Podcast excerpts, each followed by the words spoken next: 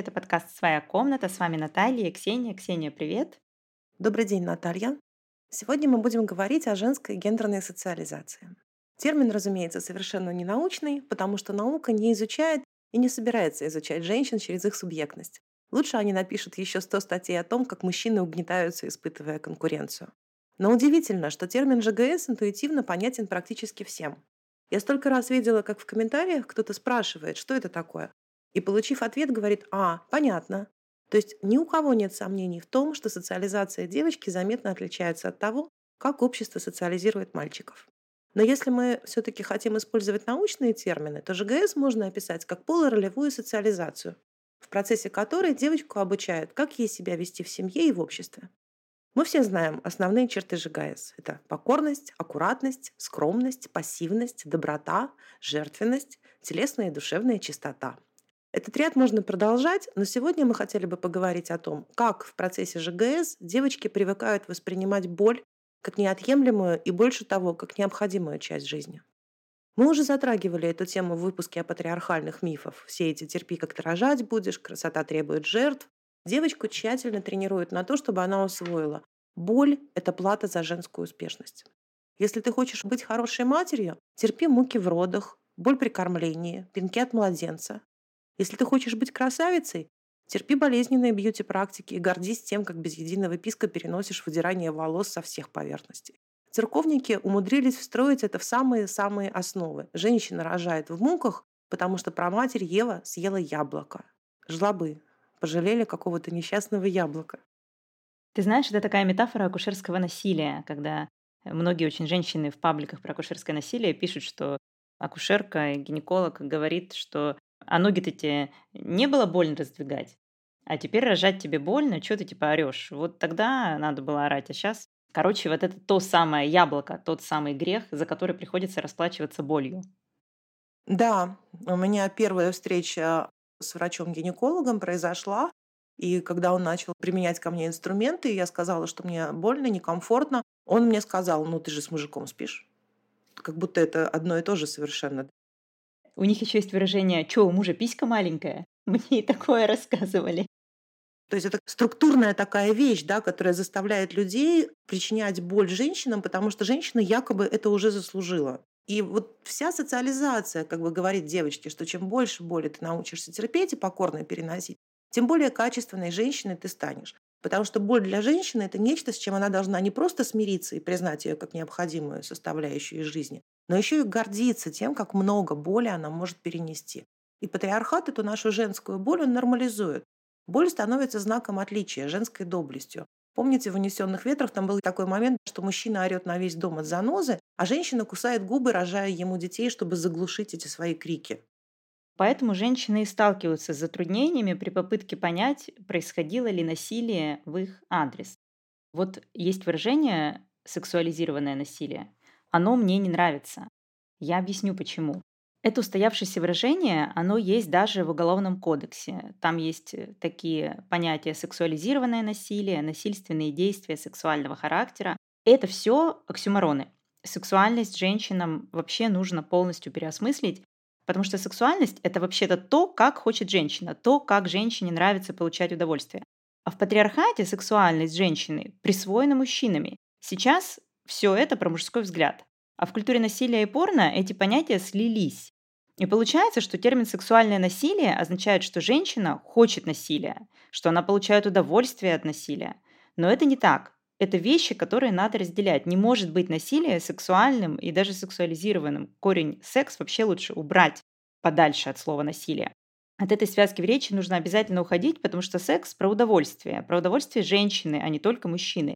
И я бы даже сказала, что очень часто мужчины и удовольствие женщины в сексе – это множество, которые не пересекаются.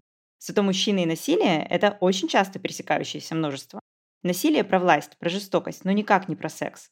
Короче, я запрещаю фразы типа «сексуальное насилие». У нас в речи изнасилование и насилие и так имеют довольно-таки четкую привязку именно что к изнасилованию. Поэтому добавлять секс туда не нужно. Я, кстати, буквально вчера читала опрос о том, что в Великобритании проводили больше 40% женщин опрошенных, там какая-то большая выборка, порядка 5000, пожаловались, что мужчины без их согласия, не спрашивая их, начинают во время первого же секса применять практики, усвоенные из порно. Удушение, избиение, шлепки. И они даже не спрашивают, можно ли это сделать или нет. То есть они просто начинают это делать, и это уже само по себе насилие. Да? Это не про секс, это просто про власть. У них есть женское тело, с которым они хотят сделать что-то, что не имеет никакого отношения к удовольствию. Я видела недавно мем, что если мужчина оказался с вами в постели, значит, можно его отстропонить. Ведь если он оказался с вами в постели, он дал согласие на любые практики. Это ведь логика мужчин, что вот, э, да, я ее душу, но она же сама хотела согласно, и вообще как бы в порно так делают, значит, и ей понравится. Ну, это на самом деле страшная вещь. Порно действительно нормализует насилие, женскую боль. И мне еще до этого попадалось исследование. То же самое, но про подростков. Подростки-то еще больше смотрят порно, и девочки-подростки просто с какими-то жуткими травмами, мы тоже повесим ссылку на это исследование, попадают к докторам, и от доктора узнают, что это не норма, когда с ними так обращаются. Была такая статья англоязычная, называлась «Цена, которую женщины платят за удовольствие мужчины». Ее на русский язык перевела Юлия Лапина. И там было такое наблюдение, что многие женщины во время секса используют серьезную физическую боль. Настолько серьезную, что это приобрело название, она называется женская диспарения. Но при этом как научное сообщество относится к этой боли и к эректильной дисфункции. Это, конечно, такое грустное состояние, наверное, трудно мне сказать, но оно, по крайней мере, не болезненное. То есть от того, что у тебя не встал, у тебя никакой боли нет. Так вот, на подмеде лежит 393 клинических исследований по диспарении, 10 по вагинизму и 43 по вульводинии. А по эректильной дисфункции там лежит почти 2000 исследований. То есть это в пять раз больше вообще научных работ, посвященных мужскому сексуальному удовольствию, чем работ, посвященных женской боли в сексе. А почему? Потому что мы живем в культуре, которая рассматривает боль женщин как норму, а удовольствие мужчин как право. Исследования показывают, что 30% женщин сообщают о боли во время вагинального секса, 72% во время анального, и большой процент из них не говорят своему партнеру, не говорят своему партнеру, когда секс им причиняет боль. Онлайн-опрос об анальном сексе, я, кстати, естественно, запрещаю анальный секс первым пунктом в своем списке запретов э, видов гетеросекса. Вот еще исследование об опыте анального секса. Из двух тысяч участниц от 18 до 30 лет 63% участниц сообщили, что он у них был, почти 49% из них, фактически половина, пришлось прекратить из-за боли или дискомфорта, но большинство женщин продолжали заниматься анальным сексом. Э, что делают дальше эти гении ученые? Они пишут участницы, которые сообщали о невыносимой и слишком болезненной, чтобы продолжаться или сильной боли в каждом таком случае, были классифицированы как анодиспарийники. То есть Ученые не говорят, да, это действительно больно. Ученые говорят, мужчины ученые, конечно же, с женщинами, которым больно, с ними что-то не так. Поэтому мы выделим их в отдельную группу, дадим этой группе название и будем исследовать, почему же им так больно. И дальше они исследуют и говорят, более чем у двух третей женщин с анодиспаренией Текущий уровень боли не изменился по сравнению с их первым опытом анального секса. То есть им было невыносимо больно в первый раз, им продолжало быть больно каждый раз потом, но они скрывают это, ученые, то есть скрывают это за красивым словом анодиспарейник. Что это вообще означает, вместо того, чтобы писать женщины, которые страдали от чудовищей боли? Но почему же им так больно? И ученые дальше пишут, Неспособность расслабиться была самой частой предполагаемой причиной боли среди групп с диспаренией и без нее. Ну да, вот поганки просто не смогли расслабиться. Мне интересно, давайте мужику в жопу засунем кабачок, а потом спросим, дорогой Яйцеслав, неужели вам было больно? Ну что же, вы не смогли как следует расслабиться? Какая беда, Яйцеслав, вы как-то поработаете над собой. И в конце концов эти мужчины-ученые делают такой вывод. Так как значительная часть женщин сообщала о боли при первом и последующем анорецептивном половом акте, это подчеркивает необходимость получения дополнительной информации и об образовании о банальном эротизме. То есть они не говорят, женщинам больно, им не нужно этим заниматься, да, прекратите причинять им боль. Они говорят, нет, женщинам нужно дальше тренировать, чтобы они или привыкли к этой боли, или как-то пили какие-то таблетки. Я не знаю, что там они предлагают. Но даже мысли не возникает о том, что это чудовищно неэтичная вещь. Что людям больно, и вы не можете это изучать. Да, просто оставьте их в покое. Нет, говорят ученые, давайте продолжать. Мне кажется, что правильный научный вектор здесь – это изучение анальной фиксации мужчин и признание факта их влечения к своему полу. И на самом деле этим мужчинам просто нужно выйти из шкафа, заплатить 4 миллиона. Этим западным ученым, западным, мы подчеркиваем, западным ученым. Русские ученые такой ерундой не занимаются. У русских ученых просто нет 4 э, миллионов, чтобы оплатить штраф за эту ерунду. Поэтому, ну, в общем, все очевидно, как бы если тебя тянет на темную сторону. Ну так признайся уже себе, что тебя не женщины интересуют, тебя интересуют мужчины. А кабачки? Кабачки. Да, тебя интересуют кабачки.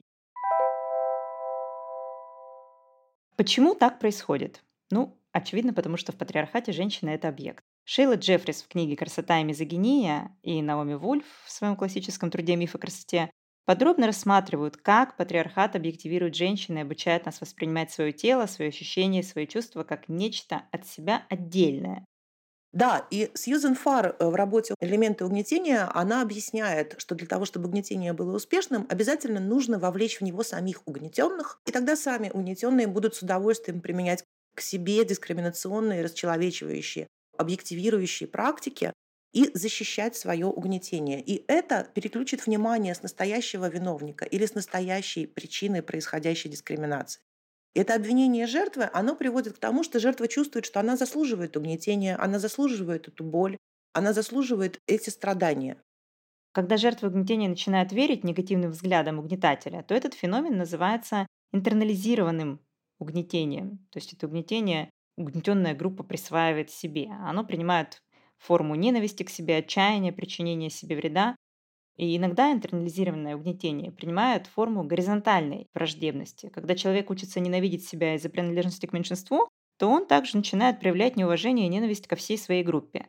Потому что безопаснее проявлять враждебность к другим угнетенным, чем к угнетателю. То есть, например, женщина узнает, что другая женщина не убирает квартиру, что за нее делает это муж не бреет ноги, не ходит на какую-нибудь там депиляцию, не делает себе бьюти-практики, которые болезненные, не готовит на всю семью. И женщина, которая услышала об этом, вместо того, чтобы подумать, о, может и у меня так получится, что мне сделать, чтобы у меня так получилось, она начинает злиться на эту женщину, которая позволяет себе то, что первая позволить себе не может. То есть она видит, что другие сняли кандалы, но вместо того, чтобы снять кандалы самой, она кричит, наденьте обратно на них кандалы, пусть они будут в кандалах. Я не могу смотреть на то, что они без кандалов.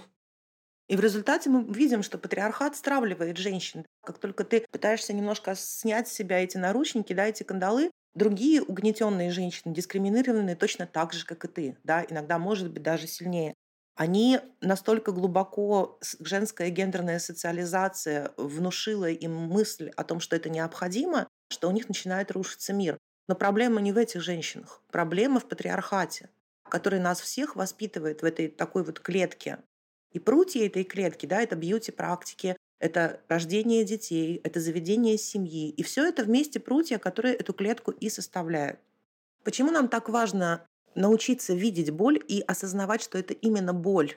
Потому что очень часто мы не осознаем. Я сейчас хожу на курс массажа, и мне моя массажистка Чаще всего я от нее слышу, значит, два предложения. Ксения, пожалуйста, расслабься. И, Ксения, пожалуйста, скажи мне, если тебе будет больно. И мне нужно сосредоточиться, чтобы понять, действительно ли мне больно или нет. Настолько мое тело привыкло к определенному уровню дискомфорта. Есть такая книга, называется «Тело помнит все». Она очень тяжелая, да, достаточно триггерная. Она написана о людях, которые страдают посттравматическим синдромом. И там автор пишет, что в какой-то момент после многих травматических событий, да, или после одной, но очень тяжелой травмы. Человек перестает видеть в своем теле источник удовольствия и комфорта или даже перестает его воспринимать как часть себя, как часть себя, которая нуждается в заботе и в уходе. И мы не можем после травмы доверять своему телу, определять, что безопасно, а что нет. Из-за этой постоянной физической стряски, эмоциональной стряски мы теряем способность чувствовать себя комфортно в своем теле и, как следствие, в окружающем мире. И люди перестают просто жаловаться. Они работали с пациентами, проводили опросы, и их спрашивали, вот вы явно вы двигаетесь как-то тяжело, да, может быть, у вас что-то болит, вы хромаете, вам как-то некомфортно. И пациенты всегда говорили, нет, мне нормально, потому что их внутренние стоические какие-то части помогали им справиться с болью, с этими ощущениями. Но они же удерживали их в состоянии отрицания этой боли. И некоторые настолько сильно подавляли свои ощущения и эмоции, что они не могли эффективно взаимодействовать со своими врачами. И когда я эту книгу читала, и вот это конкретное описание про то, как люди в травме отрицают свою боль, перестают ее замечать и вообще отказываются ее увидеть, и он потом пишет, да, что это важно. Это часть копингового механизма. Если человек увидит свою боль, ему придется с ней как-то справляться. На это требуются ресурсы, это не всегда возможно. И я думала как раз о женской гендерной социализации и о том, что она в сущности вся заточена на то, чтобы мы перестали воспринимать свое тело чтобы мы его максимально от себя отъединили, чтобы у нас была голова отдельно, тело отдельно. И девочка, столкнувшаяся, например, с отрицанием ее боли в детстве, она обучается просто не слышать сигналы тела о боли и дискомфорте. Например, колючие колготки надевает, она говорит там, мама, у меня колючие колготки. Мама, которая точно так же выросла с еще более колючими колготками, да, она говорит, в чем проблема, потерпи. Потому что мама точно так же себя не слышит. И по мере того, как мы растем, мы тренируем себя все дальше уходить от понимания того, что ощущает наше тело. Мы учимся преодолевать недосып, мы учимся преодолевать голод, мы терпим, когда не можем сходить в туалет. И все это прогрессирует постоянно. Ты сказала про врачей, и я еще вспомнила, как врачи не воспринимают женские жалобы на боль всерьез. Женщина говорит, мне больно, а врачи говорят, ну, у меня такая же нога и не болит, или ну это возраст, или ну что вы хотели, ну вы же рожали, или вам надо родить. И есть тоже целые исследования на эту тему, что женщина может там 4 часа проторчать в этой emergency room, и ей никто не будет верить. А мужика с царапиной тут же госпитализируют в реанимацию, потому что ему больно по-настоящему. А еще про диссоциацию с телом, ведь э, получается, что вся вот эта проституция, порно, проституирование женщин, это же тоже все про диссоциацию с телом. То есть там это таких невероятных уровней достигает, что как бы тело уже давно отдельно от нее, потому что иначе просто такой вот тоже копинг, механизм психики справляться, да. В Германии же здесь, к сожалению, легализована проституция, но есть много врачей, специалистов, которые выступают за то, чтобы убрать эту легализацию, да, ввести э, нордическую модель, так называемую, северную. Так вот, есть такой огромный сайт, я дам ссылку, и я ее уже давала, когда я писала о проституции у себя в канале. И врач-психотерапевтка, она описывает, исследует то, как женщины, подвергшиеся проституции, учатся ощущать диссоциацию со своим телом, насколько это разъединяет их от своего тела. Есть такое огромное открытое письмо о том, насколько вредна проституция для женщин. И его подписало больше 200 людей, которые с ними работают. Это не только психотерапевтки, это еще и врачи самых разнообразных специальностей. И там есть такая фраза, что женщина настолько привыкает ощущать боль и дискомфорт, что даже когда у нее начинается какое-то серьезное состояние, требующее срочной медицинской помощи, например, даже кровотечение, они не обращаются к врачу, потому что они больше не воспринимают свое тело как часть себя. Ну, иначе не выжить, конечно.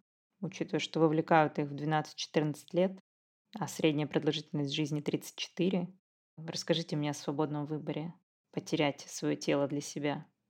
Да, и э, есть такая известная выжившая жертва проституции Хушки Мау, она написала книгу, и там есть ее рассказ о том, как она постепенно возвращала себе вот это ощущение своего тела.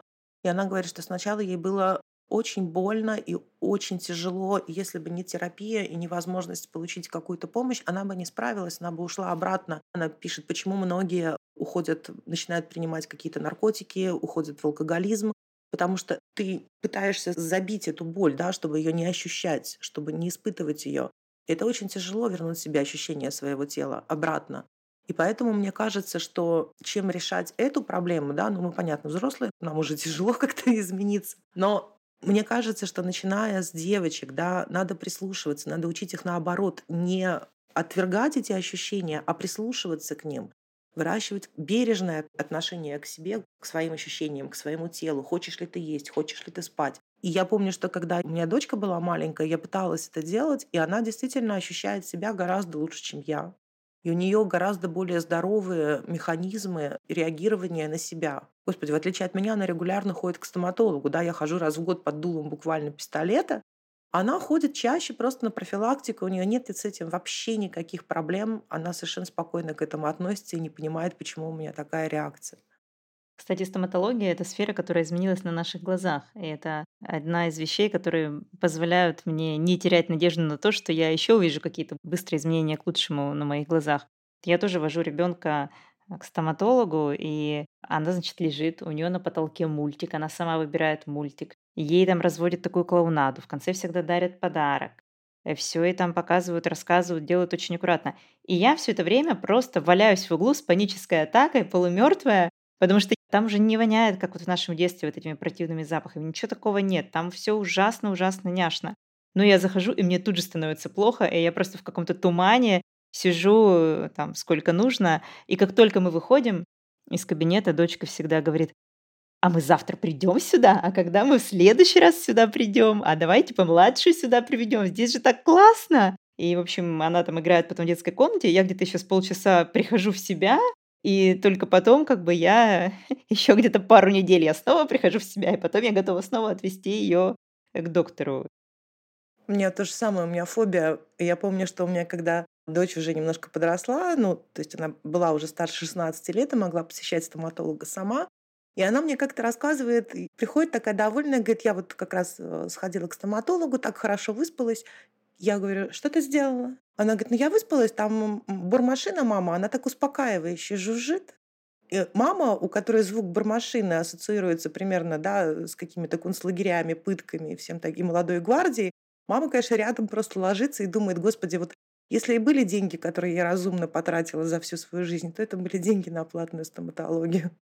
Ты знаешь, я сейчас подумала, что вот люди послушают наш подкаст и скажут, ну что, вы собираетесь растить снежинок? Вы хотите вот расти таких нежных? Как они будут рожать? Как они будут вообще переживать тяжелую жизнь? Вы вырастите их, и они будут падать в обморок от всего. Я уже говорила в каком-то выпуске, что мне тоже так говорили все детство, и я говорила, что я буду рожать, когда изобретут эпидуральную анестезию. И я просто хочу сказать кое-что оправдательное в, на один из комментариев к нашему выпуску. Я рассказала, как рожницам кололи плацебо вместо веществ. В общем, провели этот эксперимент и сказали, да, анестезия эпидуральная действительно обезболивает, в отличие от физраствора. И нам написали, что ну, вообще-то эпидуральная анестезия – это ну, такая манипуляция, от которой могут быть какие-то побочные эффекты, ну и далее как бы, какие-то страшилки, типа там ноги отнимутся и всякое такое. И знаете что? Вот э, поищите сами тоже на PubMed, если мне не верите. Там нет исследований о том, как у мужика после того, как ему сделали урологическую или проктологическую операцию, отнялись ноги после эпидуральной анестезии. Такого просто нет. Потому что если мужика надо обезболить, его обезболят. А женщина в родах с одейшей болью, ой, давайте подумаем, нужна ли ей эпидуральная анестезия или не нужна. То есть это просто самая обычная патриархальная страшилка про эту эпидуральную анестезию. Так вот, я думаю, что это хорошо, если дети растут снежинками. Это хорошо, что они знают границы своего тела, что у них нет диссоциации с телом, что они знают, что боль — это плохо. Мне вот этого очень не хватает. У меня, например, начинает болеть голова, и я думаю, ну она же пройдет, вот я чуть-чуть потерплю, и потом начинается такая вот сильнейшая мигрень, и где-то через сутки терпячки я думаю, зачем я терпела сутки? Мне все равно приходится пить обезболивающее чтобы не разбить голову об стену и не закончить все это. И я все равно получу какие-то свои побочные эффекты от обезболивающего и пострадаю. Но зачем я страдала лишние сутки? Можно было заранее выпить и не мучиться. Каждый раз эти грабли. У меня, кстати, мама всегда говорила, если у тебя начинает болеть голова, прими таблетку. То есть в семье у нас как-то более разумное отношение ко всем этим вещам. Но девочку-то воспитывает не только семья, да, девочка еще ходит в садик, в школу, она ходит на какие-то медицинские манипуляции. И в результате я не понимаю, когда у меня начинает болеть голова. То есть я не понимаю, когда вот она говорит, если начинает болеть голова, съешь обезболивающее, это нормально. Но дело в том, что я замечаю, когда у меня болит голова, тогда, когда меня уже тошнит от боли. Раньше для меня эти сигналы тела просто физически не доходят, как бы, да, я не понимаю, я не понимаю иногда, замерзла я или голодна. И вот мне кажется, что когда говорят, что вы воспитаете детей снежинками, они будут всего бояться, мне кажется, нет. Они просто перестанут терпеть то, что терпеть нельзя. У них будет более здоровое да, отношение к своим потребностям, к своему телу. Нам вот сейчас говорят, да, почему там женщины терпят абьюзеров, почему они от них не уходят. Так они именно поэтому и не уходят, потому что они считают, что абьюз это нормально, что боль это нормально. Если мы будем изначально воспитывать другую норму отношения к себе, то женщины не будут и связываться с абьюзерами, потому что она на него посмотрит да, и скажет, собственно, зачем мне это вообще этот человек? Он мне причиняет боль, он мне делает больно, он не слышит меня. И они просто будут более защищены, чем были защищены мы. Ты знаешь, еще большая тема в боли и женской именно гендерной социализации – это self-harm. То есть даже не уходить от абьюзера – это своего рода self-harm. Все эти роды без эпидуралки – это своего рода self-harm. Вся эта депиляция – это тоже своего рода self-harm. Так если женщина, меня всегда это, кстати, забавляло, да, когда я читаю, что каких-нибудь психиатров и психологов, они такие, вот, self-harm – это плохо. Я такая, секунду, эпиляция – это, в общем-то, self-harm, потому что это больно. Выщипывать брови – это больно. Делать татуировку – больно. Месячные – это больно. Вся женская жизнь полна боли. И тут вы внезапно говорите, а вот конкретно эта боль, она плохая, она нездоровая. То есть, когда мне там э, сахаром делают эпиляцию зоны бикини, это типа нормально, это как бы приемлемая боль. Она нормально, можно терпеть, терпи. А когда женщина делает что-то другое с собой, ей говорят, нет, все, это уже салхар. Ребят, как вы отличаете? То, что одно приемлемо для патриархата, да, потому что она это делает для удовольствия мужского, а второе, она делает для того, чтобы сделать что-то для себя. Как бы self-harm во многих вещах – это копинговый механизм. Это нездоровый механизм, но он копинговый для того, чтобы справляться дальше. И ей, у нее этот механизм отнимают. Но при этом ей говорят, ну что, ты хочешь ставить себе там импланты в задницу, в грудь, э, разбить себе нос, да, как бы сломать его заново, переделать, это нормальная боль. Это мы разрешаем, потому что ты хочешь принести удовольствие мужчинам, молодец, хорошая девочка, продолжай причинять себе конкретно эту боль. Причем у мужчин копинговая стратегия – это взять пистолет и пойти в школу стрелять детей или избивать жену, или нажраться и зарезать кого-то по пьяной лавочке. А у женщин всегда эта агрессия направлена на себя, на детей, может быть, направлена, на более слабого.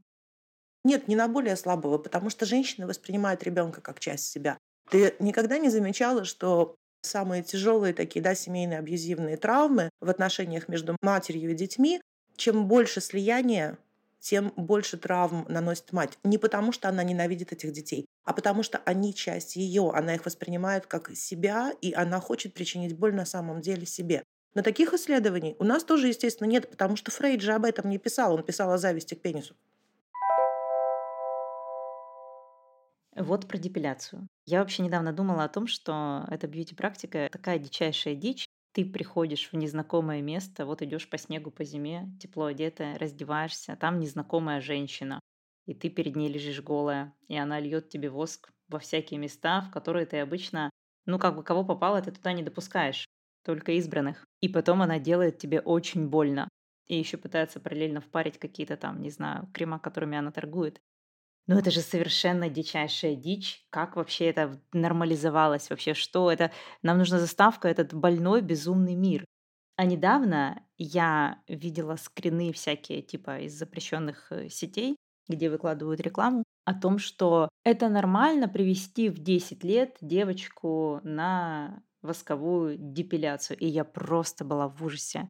Ну, хорошо, во-первых, ну какие там волосы в 10 лет вообще, о чем вы? Допустим, есть какие-то волосы, но это как раз повод объяснить девочке, что да, там есть волосы, и это нормально, и не нужно потакать э, педофил гейзу, который распространился в обществе. И вот я как-то летом брела ноги в ванной, и забежала дочка, и с ужасом спросила, мама, что ты делаешь? Почему ты бреешь ноги? Зачем? Где логика? И я побрила лодыжки до середины, сказала ей, что я курочка. Ко-ко-ко-ко-ко, мой цыпленочек, пошли играть в маму курочку и цыпленочка. И так я и ходила, пока они не отросли. Пока мои ноги не отросли в обычную волосатую злую фемку, которая всем э, запрещает брить ноги. Я просто хочу сказать, что это реально безумие. Это безумие, которое нормализовалось. Вот когда Лена Климова говорила про фемоптику, комментарии были по поводу того, что что такое норма. Будем ли мы считать норму 39,9 среднюю температуру по реанимации, потому что у всех такая, или будем мы считать нормой 37, норма то, как должно быть, а не то, что норма нормализовано в обществе. И мне кажется, что вот это понятие нормы, которое как у всех, это опять же некий патриархальный конструкт, выгодный мужчинам. Они будут говорить, ну это же норма бить жену, а я не бью, я такой красавчик. Это же норма бухать, а я не бухаю, я такой красавчик. Это же норма для женщины ободрать себе ноги с адской болью сквозь слезы, привыкнуть к этому, диссоциироваться со своим телом. Это же норма, зато мне вот приятно на это смотреть. То есть мне не нравится это понятие нормы. Я за возвращение к нормальной нашей старой доброй волосатой норме. И я считаю, что норма — это не делать себе больно. И это, кстати, тоже такой и self-harm одновременно, и возможность для женщины где-то уединиться и побыть одной.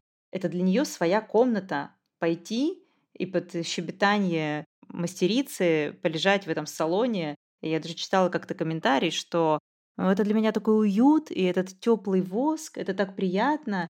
И я такая, боже мой, ну если вот тебе это приятно, то как бы каких степеней ты достигла в диссоциации со своим телом?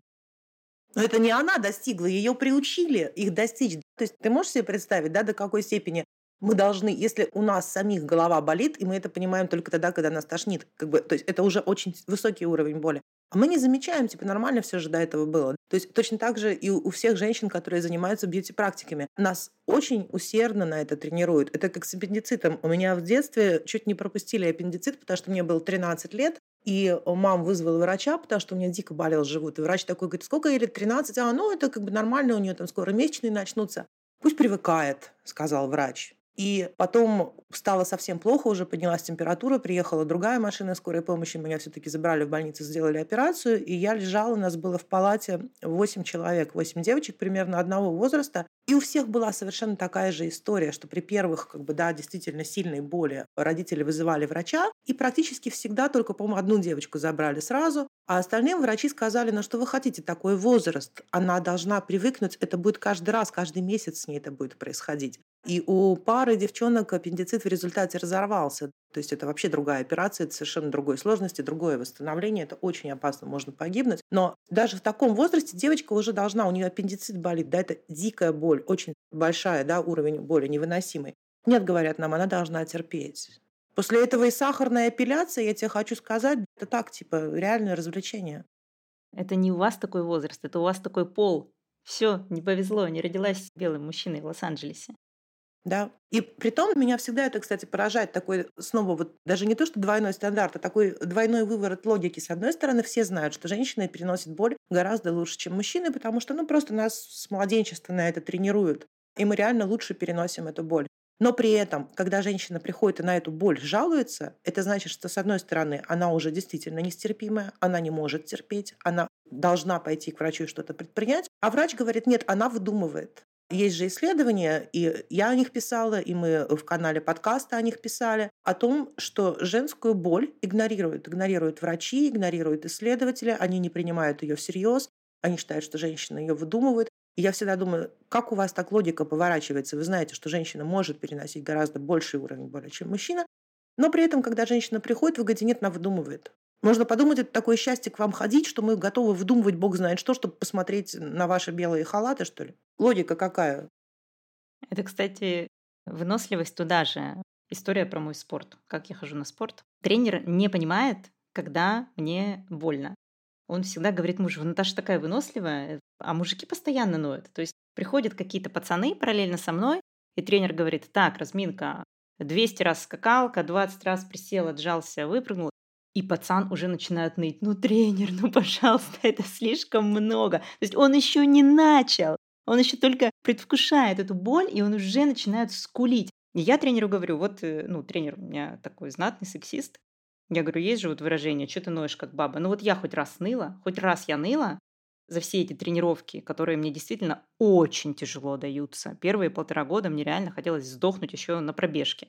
Но я никогда не ною, и тренер очень часто не может понять, то есть иногда я говорю, я сейчас упаду в оморок, я сейчас потеряю сознание. И тогда он смотрит на меня и говорит, ну что-то не похоже. Может, все-таки типа еще один подход?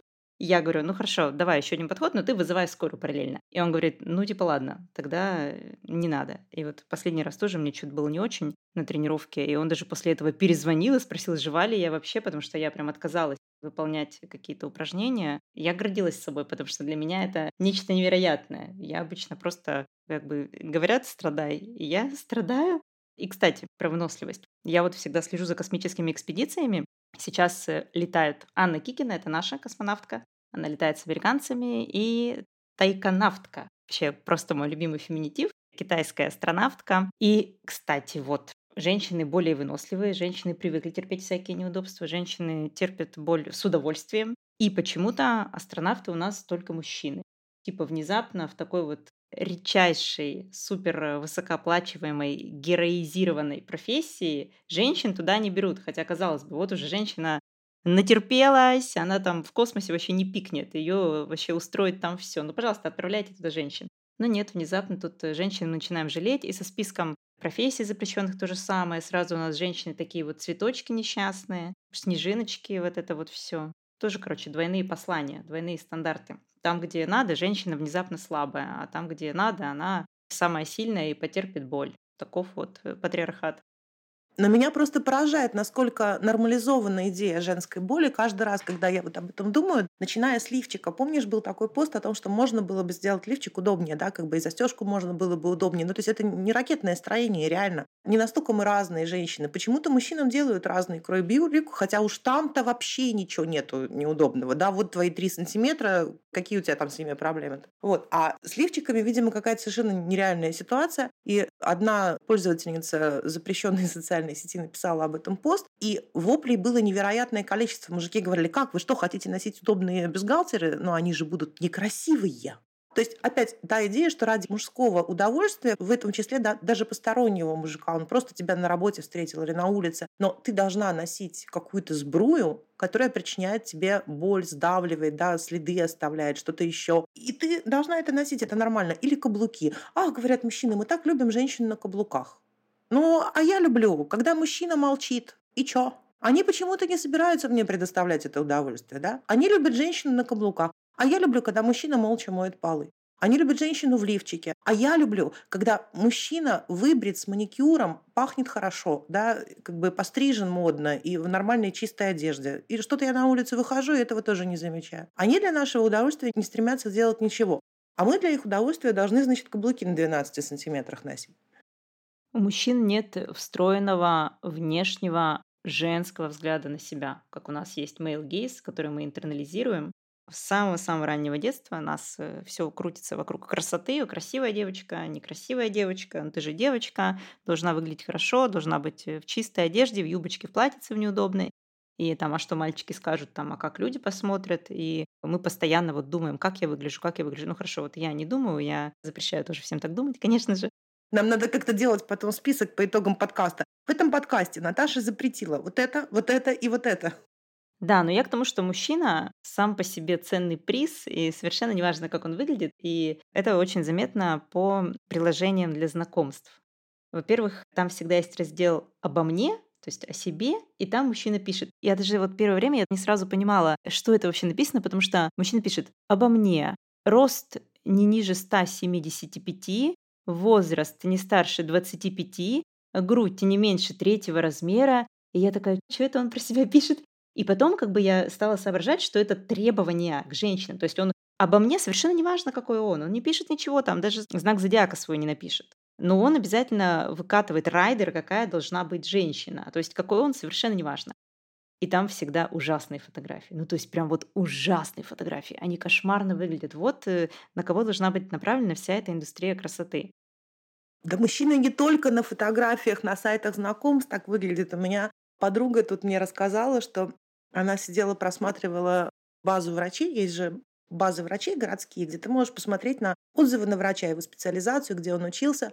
И там есть фотографии. И она такая смотрит на эти фотографии, а там хирурги, психиатры, онкологи, то есть, ну, много таких мужчин. И она говорит, господи, это прям практически как ты на сайт знакомств пошла. Они точно так же фотографируются, да, там бородавка какая-то на первом плане. Или там он в какой-то рыбачьей форме. То есть почему мы должны узнать, что это врач? И при этом все женщины в белых халатах всегда, да, с э, тщательно отретушированными лицами, с идеальными прическами, свет выставлен, да, то есть идеальные фотографии как на лугубуке. А мужики такие, бежал, я не знаю, по дороге в сортир, по дороге сфотографировался и бежал дальше, ему не до нас. И точно так же, то есть это не только к репрезентации личных качеств относится, профессиональных тоже. То есть профессионал тоже так, она мне скинула несколько скриншотов, я такая, господи ты, боже мой. А потом они говорят, что мы выдумываем боль для того, чтобы к ним ходить. Ребят, я к вам не пойду. Я пойду только тогда, когда мне совсем будет впритык. Потому что в нормальной жизни это вы мне должны будете приплатить, чтобы я на вас посмотрела, и то я откажусь. Ты знаешь, нам обязательно предъявят за свободный выбор и скажут, что мы запрещаем женщинам носить каблуки, делать депиляцию, терпеть боль. И это мы еще не начинали про БДСМ, как свободный личный выбор современной феминистки. А они нас слушаются? Мне просто всегда интересно, вот мы когда что-то запрещаем, нас кто-то слушает? Кто-то говорит, да, значит, Наталья запретила проникающий секс, я больше никогда в жизни не буду заниматься проникающим сексом. Или там Ксения запретила, я не знаю, я ничего не запрещаю, я очень в этом плане толерантный человек, да, ну, я могу тоже для разнообразия что-нибудь запретить. А что мне запретить, Наташа? Запрети мужиков, Ксения. О, кстати, идеально, я запрещаю мужиков. Так вот, это что-то изменило? Исчезли в ту же секунду? Вроде бы нет. Нет, вот я за окно смотрю, ходит, как ни в чем не бывало. Не бритые. То есть, да, у нас нету никакой власти, чтобы запрещать. Мы даем другой взгляд. Мы разрушаем стереотип, мы показываем, как он работает. От того, что две феминистки в маленьком подкасте запретили проникающий секс мужиков, терпеть боль и разрешили вовремя есть и беречь себя, ничего не изменилось. Абсолютно. У нас нет никаких механизмов для того, чтобы каким-то образом наказать наших слушательниц за то, что они нас не послушались. У нас нет никаких рычагов властных, чтобы их чему-то принудить. Когда женщина не отказывается, допустим, брить ноги, ей на улице будут говорить, женщина, да вы что, вы прям опустились до дна. Ей на работе сделают замечание. Я как-то на работу пришла в кроссовках. Я руководительница отдела была, и я пришла на работу э, в кроссовках, у меня болело колено. И мне сказали, что я обязана поддерживать хороший дресс-код, и я должна ходить на работу в туфлях на каблуках, и если я буду продолжать себя вести настолько разнузданно, то мне просто срежут премию. Вот это и есть запрет да, носить удобную обувь. Это и есть реальный работающий механизм принуждения. Когда Наталья в подкасте или я в подкасте что-то запрещаю, мы просто говорим о том, что это можно. Можно не заниматься проникающим сексом, можно отказаться от анального секса, да? можно не рожать детей, можно не выходить замуж. Но это мы просто показываем, как можно жить иначе. Вернемся в космос. О свободном выборе поговорим. Вот у нас сейчас есть две астронавтки, две. И примерно, не знаю, 2-3 миллиарда женщин, которые собираются рожать или уже родили, или бреют ноги, или красятся. И вот давайте в этом ключе поговорим о свободном выборе. Что такое свободный выбор? Дозволено ли женщинам свободно выбрать карьеру космонавтки? Хорошо, не карьеру космонавтки, карьеру программистки. Или там нефтяную скважину какую-нибудь прикупить и качать из нее нефть и деньги. Или там свободный выбор купить Audi или BMW. Вот часто перед женщинами стоит такой свободный выбор? Нет, вообще не часто. И что им оставляют на свободный выбор? Им оставляют какие-то все вот эти разновидности боли. Хочешь, рожай, и называй это свободным выбором. И я, кстати, даже на NN видела статью про материнство как empowerment. То есть э, самый-самый корень угнетения либеральный феминизм называет empowerment. Понимаешь, то есть это ж надо так все извратить. Вот как бы неопатриархальная а почему отцовство — это не empowerment? Там никогда не пишут про отцовство. Ну, вернее, они пишут про отцовство, но в том ключе, что как женщине обустроить свою жизнь так, чтобы мужчина не вставал с дивана. Это издание обычное, они всегда обращаются к родителям, но там всегда родитель номер один — это мать по умолчанию. Тема свободного выбора такая, что мы вернемся к ней еще сто раз, потому что это один из ключевых камней преткновения между либеральным и радикальным феминизмом. Ну, давай поговорим о том, что вообще делать с этим всем, с этой всей болью? Даже в какой-то песне есть фраза «Что мне делать со всей этой болью, со своей любовью? Что делать будем?» Ты не можешь просто взять и не носить каблуки, потому что у тебя будет штраф на работе. Ты не можешь просто взять и не брить ноги. И, кстати, я летом видела женщин, ну, знаешь, типа там 60-65 лет, и у них гладкие ноги. И я такая, господи, даже в этом возрасте женщина должна Удовлетворять мужской взгляд? Серьезно? Можно, когда я помру, не брить меня перед тем, как вы меня там в крематорий оттащите или типа того, и там лифчик на меня не надевать. Есть санкции за то, что женщина не хочет терпеть боль. То есть она вот не хочет терпеть боль, она приходит к врачу, а доктор говорит, вам не больно. Или типа, да, вам больно, с вас пять тысяч, до свидания. Все, терпите, и все. То есть э, как справляться-то с этой всей болью? От каких-то болезненных практик ты просто не можешь отказаться в нашем состоянии патриархального общества и капиталистического, а какие-то ты просто не замечаешь, потому что в тебя вбили с детства диссоциацию со своим телом. Ну вот, например, то, что я себе позволяю. Короткая стрижка, и сразу минус куча боли с волосами. И вот дочка моя постриглась, рассказываю, уже месяц, наверное, прошел полет нормальный. Ей очень нравится, удобно после бассейна, удобно на футболе. Ей хотя говорят, там, что ой, ты как мальчик, ей вообще по барабану. И для меня это такое счастье, что она в пять лет понимает, что удобство и не терпеть боль – это важнее, чем то, как она выглядит. Не знаю, если бы мы были бы какими-нибудь гуру, мы бы точно знали ответ на этот вопрос, да, что делать. Но поскольку мы не гуру, мы просто женщины, которые пытаются разобраться точно так же, как и все остальные, в том, как жить в этом мире, как расставлять приоритеты, что делать, что выбирать. Я не знаю, я могу поделиться своим опытом. Я начала четче расставлять приоритеты. Для чего я это делаю? Я начала задавать себе вопрос, зачем я это делаю? Что будет, если я этого не сделаю? Вот это надо сделать, кому это надо? Непонятно. Мне кажется, что если говорить о самосознании, да, о росте женского самосознания, так он постепенно и происходит. Мы начинаем задавать себе очень маленькие вопросы в нашей совершенно повседневной жизни. В чью пользу я принимаю это решение? Кому я этим делаю лучше? Кто от этого получает выгоду? Кто будет основным выгодоприобретателем того, что я сейчас с собой сделаю вот это или сделаю для кого-то вот это?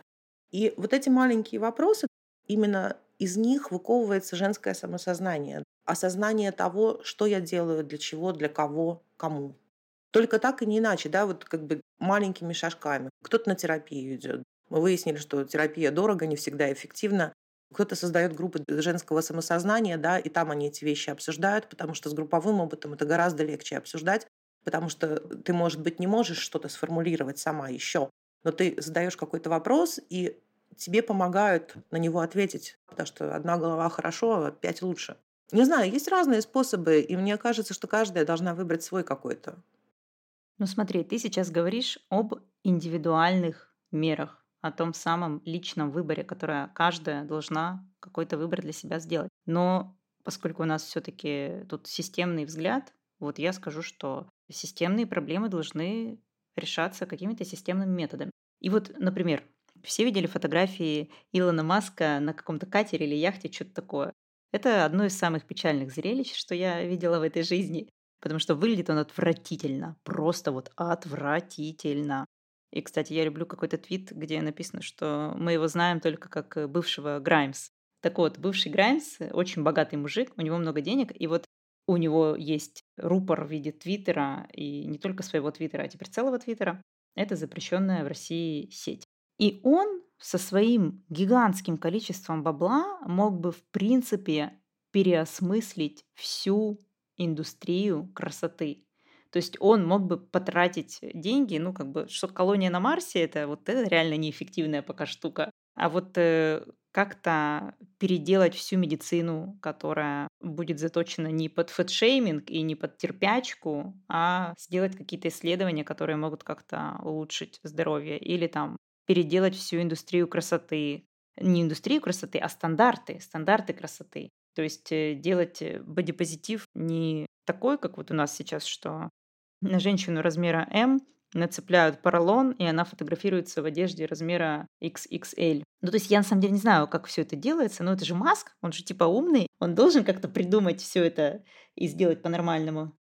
Ну, Маск мужчина, он бенефициар патриархата. Ему не нужно, да, у него на заводах совершенно патагонная система, да, он не доплачивает людям, они у него там работают в ужасных условиях, он не соблюдает режим труда и отдыха, он их наказывает штрафами за все, что угодно. То есть это на самом деле как бы все говорят, ах, это такая фантастика, там Тесла, колония на Марсе, тыры он такой продвинутый предприниматель. Нет, абсолютно, он совершенно не продвинутый предприниматель, он абсолютно законченный капиталист-патриархал, который стремится выжить из людей все как можно больше. При этом пока он сам, он будет загорать пузом кверху своим рептилоидным на яхте.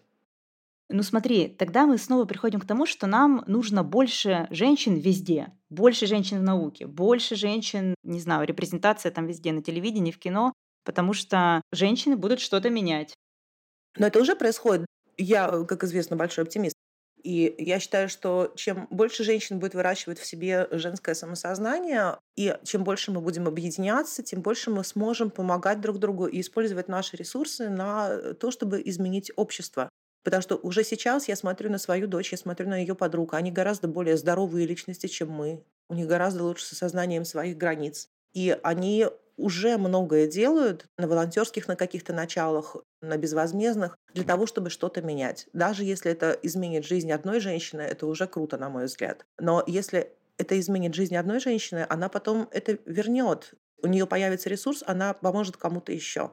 Все инициативы последнего времени работают именно на этом, да, что люди сначала помогают одним людям, а потом эти люди встав немножечко на ноги, начинают помогать тем, кто дальше. Именно так это происходит. И другого выхода я не вижу, потому что горизонтальная вне иерархическая инициатива — это на мой взгляд, одно из самых крутых вообще изобретений человечества, и оно способно к деятельности тогда, когда все люди, которые этим занимаются, достигли какого-то достаточно определенного уровня самосознания, они осознали, что происходит, и они пытаются с этим что-то сделать, и их объединенные усилия меняют мир. Ну, видишь, а я как чиновница думаю, что нам нужны какие-то реформы сверху, но не такие, как делал Туркменбаши, когда тупо запретил джинсы, каблуки и макияж. То есть вот эти запреты это тоже очень плохо, так не должно быть. Но, например, вот из запретов уж десятилетним девочкам делать депиляцию, ну вот такое я бы запрещала, ну по типу шведской модели. Типа наказан должен быть тот, кому ты несешь деньги за это. Вот он не имеет права делать это. Даже если ты привела дочку в салон, в салоне должен сказать, нет, мы таких процедур не проводим. У нас за это штраф 400 тысяч. Ваша там процедура стоит, не знаю, десятку, а 400 тысяч не хотим за нее платить. Вот такие, как бы, понимаешь, мелкие штуки нужны. Кстати, в тату-салонах же нельзя же делать э, татуировки до 18 лет. Даже если я, допустим, сама ребенка за руку привела, мне скажут, нет, мама, мы не можем этого сделать, потому что ребенок несовершеннолетний, вы не можете распоряжаться его телом, и это запрещено. Но татуировки, видишь, это такое, это не бьюти-практика. А эпиляцию можно, да, вот в этом самое интересное. Эту татуировку до 18 лет ты сделать не можешь, потому что это для себя, условно говоря, да. Но сделать себе какую-нибудь там э, депиляцию сахаром, воском, бог знает чем еще, я не знаю, чем сейчас делают, ты можешь, потому что это для патриархального общества.